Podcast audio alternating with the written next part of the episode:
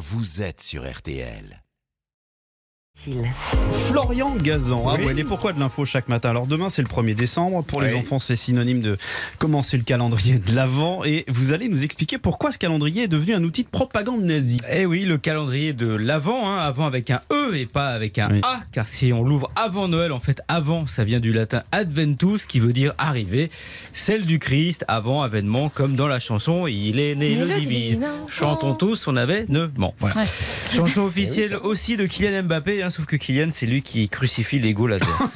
Justement, c'est né quand et où le calendrier de l'Avent? Alors en Finlande, au 19e siècle, les familles protestantes offraient tous les matins aux enfants une image pieuse pour les faire patienter avant Noël.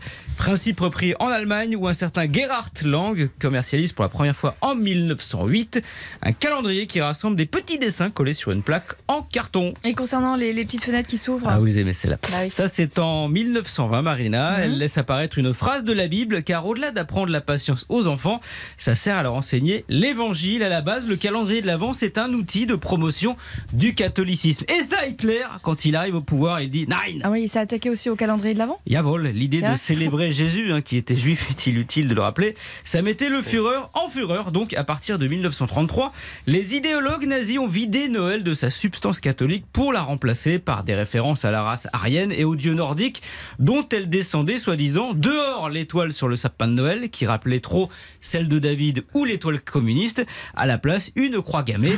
Et pour les enfants, le gouvernement offrait une version revisitée du calendrier de l'Avent. Et il y avait quoi dedans? Alors en ouvrant les cases, Jérôme, les enfants découvraient un petit tank, un mini sous-marin pour les Non. garçons, des petites croix gammées avec des fleurs pour les filles, c'est choupinou.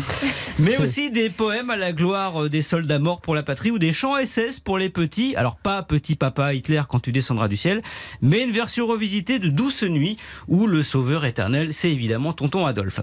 Tout ça s'arrête en 1945. Les Allemands se disent que le calendrier c'était mieux avant, avec l'arrivée dans les années 50 du petit chocolat, car le calendrier de l'Avent, c'est Noël avant Noël pour les fabricants. En France, c'est chaque année autour de 8 millions de calendriers chocolatés vendus.